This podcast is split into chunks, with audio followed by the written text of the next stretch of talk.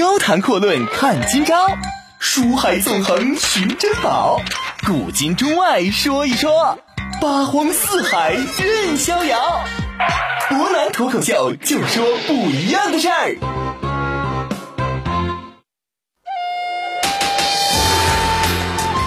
听众朋友，大家好，欢迎您收听今天的博南脱口秀。那么林林总总呢，跟大家讲了这么多期的《水浒传》，那么我们其实会发现这么一个非常简单的道理。说到《水浒传》呢，其实它之所以深入人心，能够流传这么长的时间，原因就在于我们都知道，《水浒传》的故事更多呢是依托于我们底层百姓的人生百态。所谓一部《水浒传》，那么说不尽的是人生百态；之前说的一部《三国》，道不完的是英雄历史。水浒和三国的故事呢，到今天为止我们说的也差不太多了，可能当中还有一些忽略的地方，以后有时间呢，我们会详细再来说一说，道一道。那么从今天开始呢，我们来看一看啊，这四大名著当中的第三部。同样呢，相比起其他名著来说，堪称这部名著是所有名著当中知名度最高的一部。毫无疑问，提到它，可能很多小朋友是特别特别的感兴趣。这一部就是从今天开始，我呢要给大家说的《西游记》。咱们这个系列呢，就是全新的开始，叫做《西游传奇》。其实我们说到《西游记》啊，可以说呢，这些年在文学界关于《西游记》这本书的争论可以说是非常非常之多，多到什么程度？有很多文学家啊，包括一些知名的学者都认为啊，相对于其他三部，《西游记》呢，它的内涵也好，故事性也好，实在是太过于浅薄，甚至很多人都认为应该专门把它从四大名著当中给剔出去。凡此种种，可谓是不一而足。实际上，我们说，如果您真的了解《西游记》的话，会发现这样一个很有意思的故事啊。四大名著呢，其实本身他们每一个依托的文学背景、文学的基底都是完全不一样的。正如我们之前所说的，《水浒传》呢，它是依托于底层百姓的生活；《三国演义》所描述的是壮阔历史当中英雄人物的一些故事。我们说，古代的猛将、上将、军师、智谋之士。而《红楼梦》呢，它是依托于大家贵族的生活来讲述封建王朝的腐朽时代，而《西游记》很简单。之所以这些文学家认为《西游记》的内涵不够深，意义不够远，原因就在于他们认为这种情况已经是完全脱离了百姓普通的生活，把它上升到了一个完全不同的层次。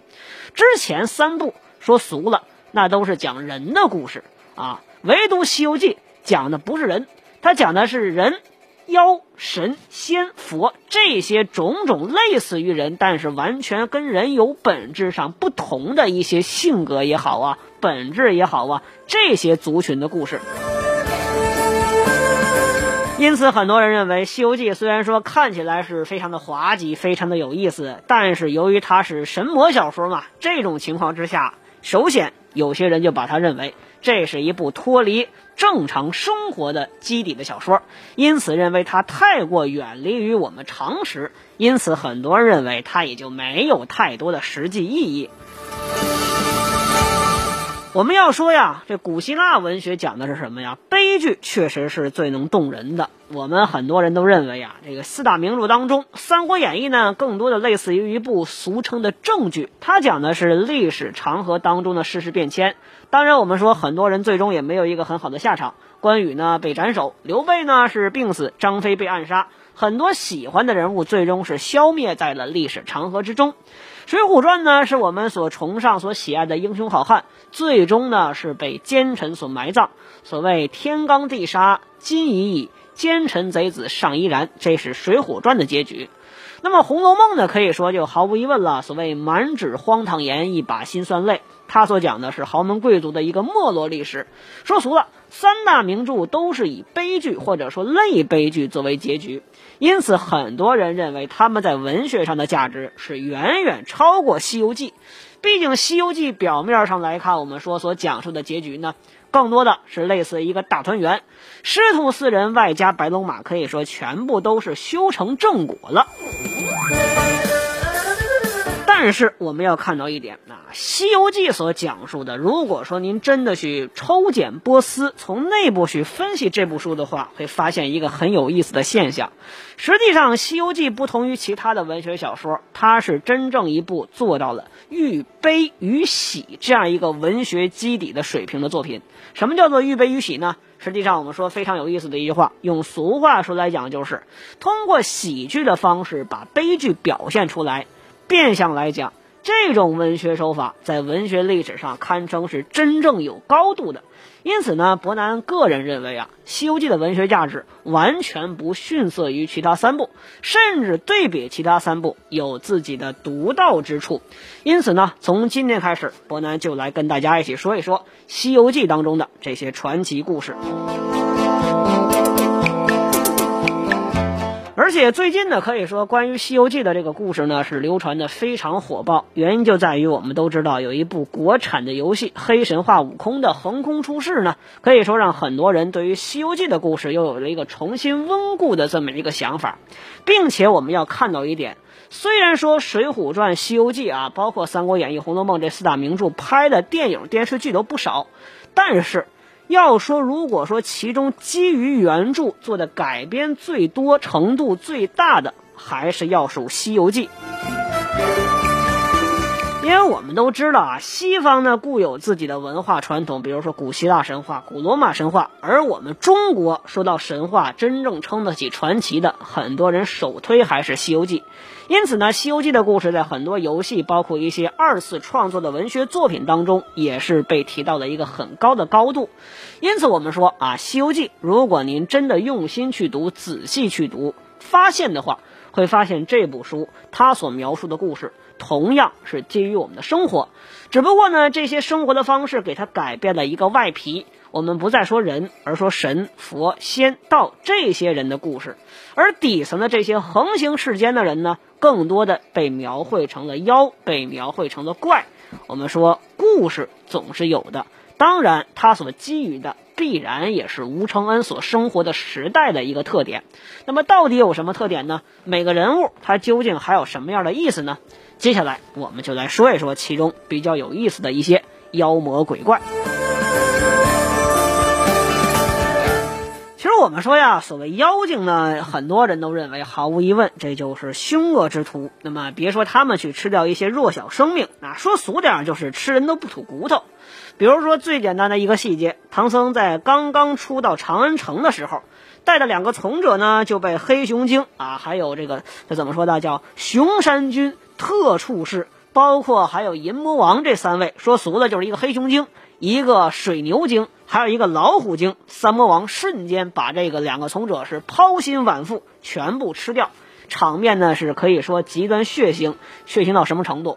两个从者呢是什么情况啊？心肝与首级被这个老虎精给吃了，四肢呢是分给各妖，包括心肝是分给了两个客人。可以说场面呢是极尽的残酷。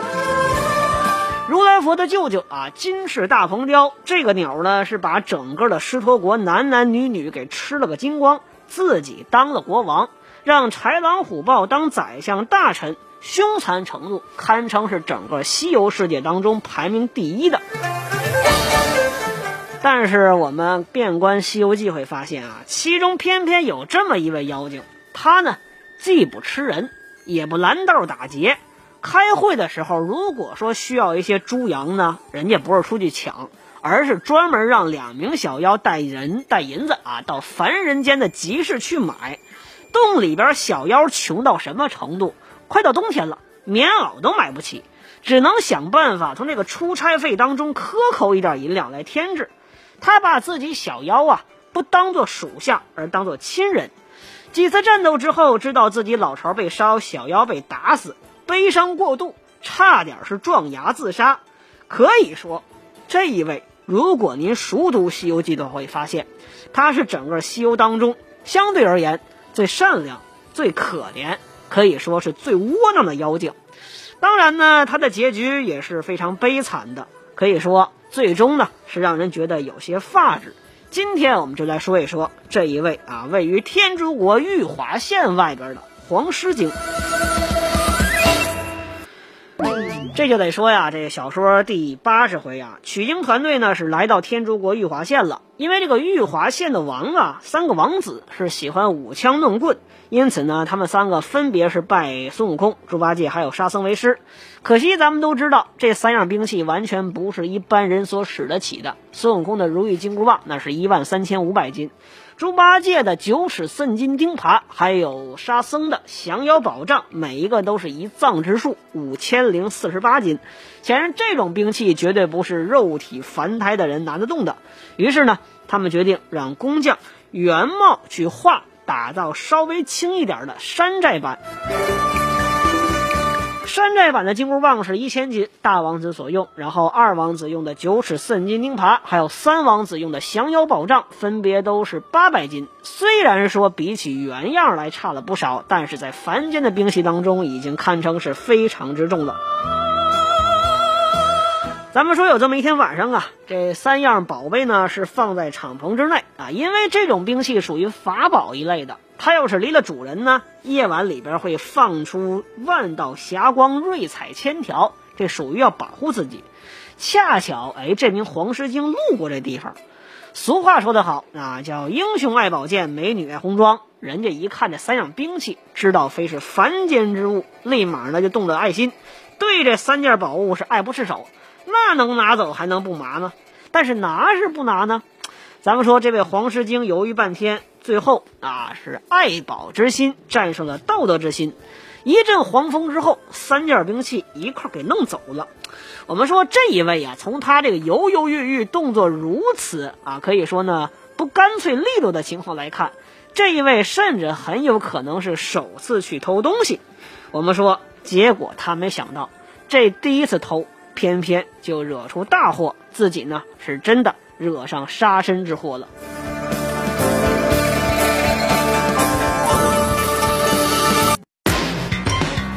高谈阔论看今朝，书海纵横寻珍宝，古今中外说一说，八荒四海任逍遥。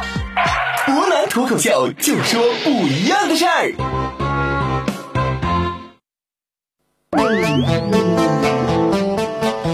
各位，欢迎回来！您现在正在收听的是博南脱口秀。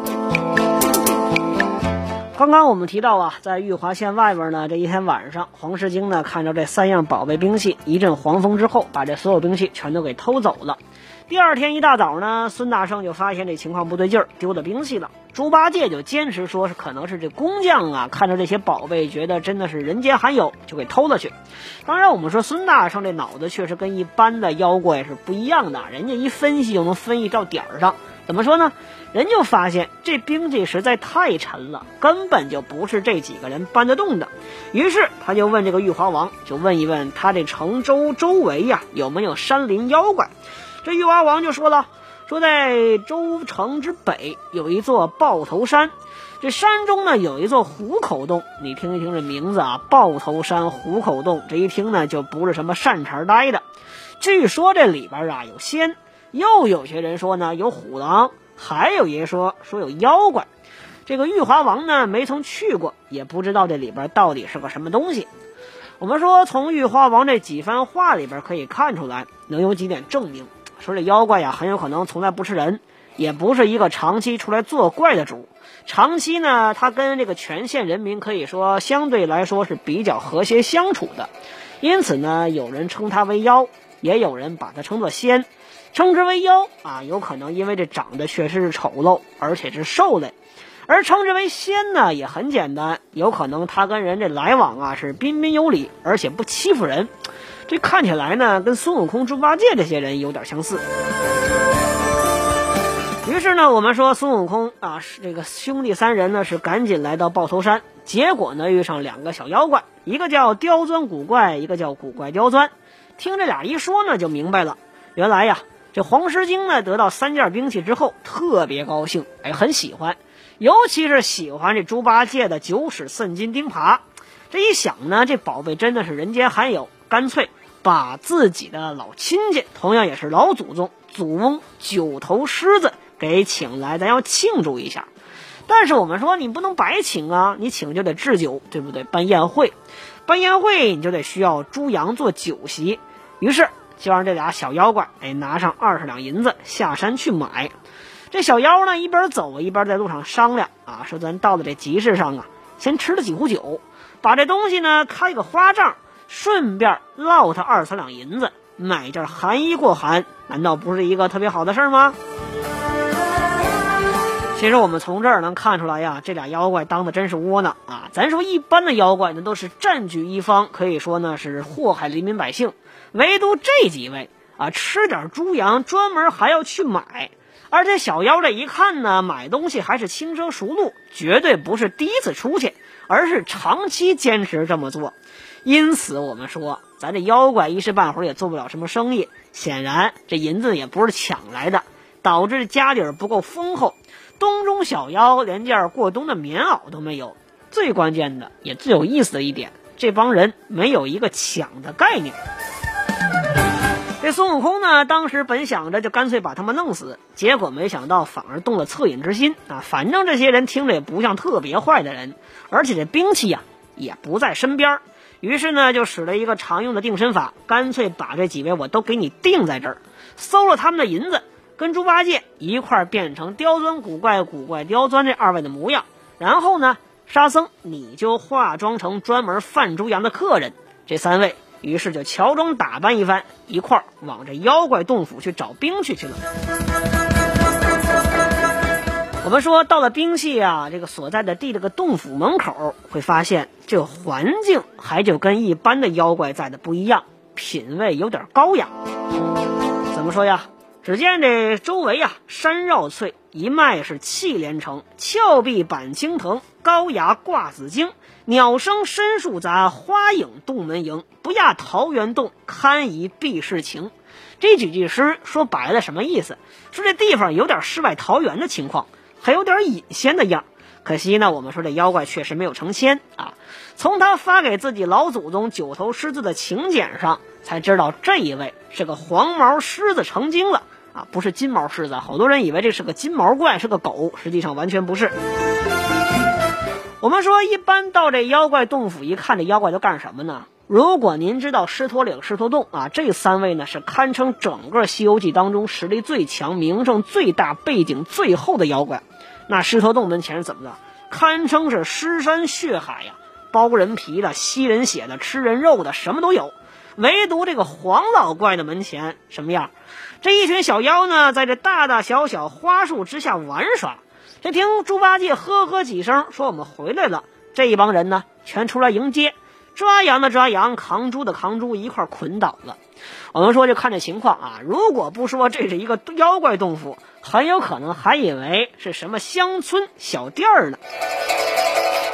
我们说，这时候黄老精就出来了，就问一问悟空啊，说这买了多少猪羊啊？行者就说啊，七头猪，八头牛，一共是二十五两银子，还差五两，所以呢，咱得请这位客人上山找银子。其实当年伯南看到这儿的时候，心里边也挺惊讶的。这换做其他妖怪，早干脆又把这人捆了，直接上山当午餐给他蒸了，或者煮了，干脆活剐了，哪还找什么银子？我们说这位黄狮精呢，倒是挺老实。老老实实补了五两银子，而且最有意思的是，这客人提出来啊，我想看一看你们这宝贝。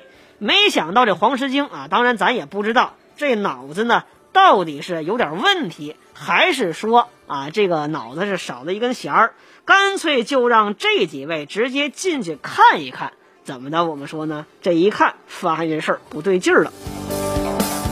我们说黄狮精心里边也明白啊，再三嘱咐这客人啊，说客人呐，你看一看中间放光这一件呢，就是九尺寸金钉耙。我们说这话说的很有意思啊，这黄狮精很有可能也真的是没见过世面。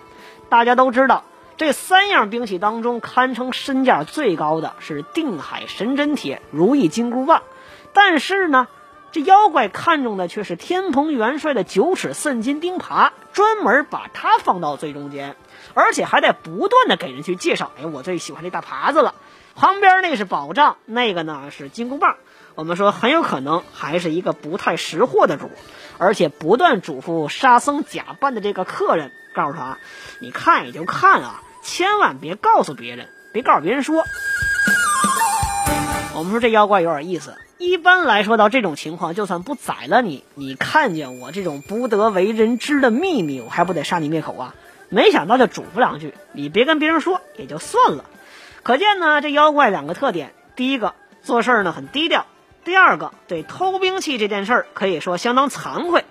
只不过猪八戒实在是太过于莽撞了，一见自己的兵器，二话不说冲上去，变了本相，抡起耙子。照着黄狮精就一耙子劈头盖脸杵过去了。我们说这个时候还能看出一特点来，这黄狮精平时为什么没空出去祸害人啊？也很简单，他一把月牙铲抵住三样兵器，直接居然杀至日头西，打了一整天，可见这一位还真是有点本事。我们说三件兵器加起来呀，一个呢是一万三千五百斤啊，另外一个呢每一个都是五千零四十八斤。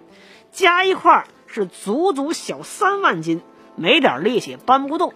这一位平时很有可能真的是在苦修武艺和功力啊，居然能顶住三兄弟打了将近一天时间。但所谓说的好，叫双拳难敌四手，好汉架不住人多。你一个黄狮精，浑身拔光了毛，能拿几斤毛？说白了呢，这三位还是大拿，其中一位是大闹天宫的齐天大圣。因此呢，最终黄狮精是力气不支，只能往东南方向逃去。往哪逃啊？这没辙呀，就只能找他的师祖九头圣元，就是九头大狮子去了。可惜啊，这丢下这帮小妖呢，猪八戒这帮人就把这些天真无邪、连过冬衣服都没有的可怜小妖，完全的一个不剩，挨个给干掉，并且把这个洞口给一把火烧得精光。我们说黄狮精惨到什么程度？自己跑了，丢下一洞的眷属一个都不剩，被杀了个精光。黄狮精呢，把九头狮子请回来。刚到豹头山啊，就这一看，发现不对劲儿，闻的是满鼻子烟火之气，又听见有人哭泣之声。一看呢，原来是早上出去买猪羊的那二位，刁钻古怪，古怪刁钻。黄狮精近前一问，那说：“你们真的是早上出去俩吗？毕竟刚人给骗了。”这俩呢一说啊，原来是真是真的。早晨起来被人给吃了定身法，现在才醒过来，刚到家就发现。我们烟火未熄，房舍都给烧没了，主公还有大小头目都不见了，因此在这儿伤心痛哭，也不知道这火到底怎么起的。我们说从这段话可以看出来几个特点啊，这小妖呢跟这黄狮精感情不错，一般这妖怪呀称自己老大呢都叫做大王啊，或者叫主公。主公这词儿可以说在古代那都是很少见的，什么人称主公呢？刘备。关羽、张飞对内称兄弟，对外他们互称称刘备为主公，显然可以说这非常不一般，感情很好。而且呢，他们确实把这荒野之洞当成家，上当受骗之后马上回家报信儿，而且一看这洞窟被烧了个精光，心里边还很伤心。到这儿呢，我们也能看出来，这黄狮精真的是堪称整个《西游记》当中最惨的妖怪了。哎，究竟怎么惨？这黄狮精代表的又是怎么样一种人啊？吴承恩写这样一位妖怪有怎么样的深意呢？由于时间关系，今天就只能跟大家讲到这儿。明天同一时间，我们一起来说一说黄狮精他的故事背后还有什么其他的内情。